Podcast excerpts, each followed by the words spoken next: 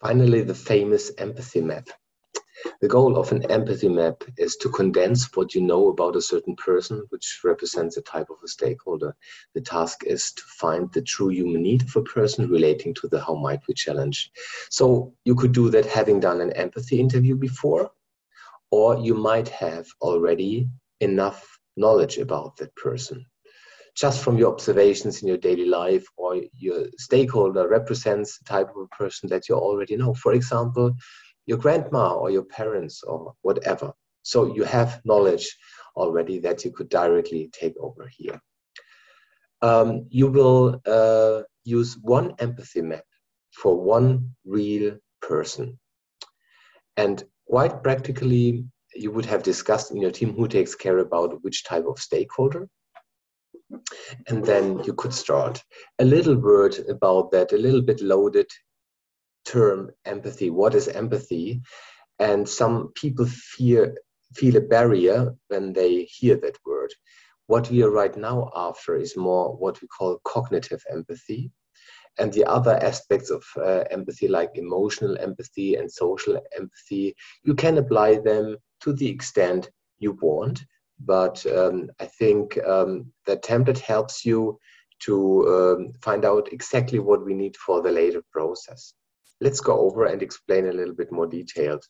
So you see the template has two big parts, the upper part, the lower part. In the upper part, you will really um, describe a certain person. You will put the name of that person on alias name, age, gender, role, type of stakeholder. In the middle, you would say what uh, you would uh, describe here in these four boxes what is described here. What does this person say and do? Uh, what does this person hear? This both still belongs to what we call a cognitive empathy. So you can just be observed. Uh, what does that person see might need a little bit more imagination from you to put yourself in the shoes of that person and change the perspective is a helpful little trick to uh, get a little bit more about that. Uh, having that box here, what does this person think and feel?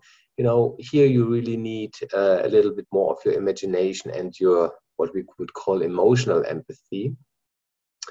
Uh, worries, aspiration, what really counts would be summarized here. Um, when you have done that, you would, you know, summarize the major findings in the two boxes below. What are the person's uh, gains? You know, did that person mention already, which helps compensate a certain challenge? Is there already a helpful solution in use? And uh, the same for the negative aspects. Which pains does this person have? Which person, which pains did you really perceive? And which needs are not fulfilled uh, yet? This is worth to mention here. An example how to populate is that. And you see how much it really can be. And don't be worried that not, uh, you know, all veterans would be equally populated with the same amount of items use what you have. You do not know, need to over engineer that.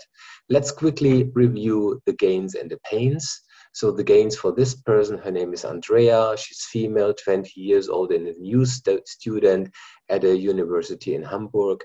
She likes cheap WhatsApp calls with her friends and family. She follows friends on Instagram. She visits museum and bookshops on Sundays because she's lonely. She stays longer at work and spends time with colleagues. And the pains, you know, partially corresponding with that are loneliness, time pressure to finish studies, quickly find solutions for uh, challenges in every daily environment and the new environment to navigate just the city of hamburg and the university campus. These are you know huge pains of the persons.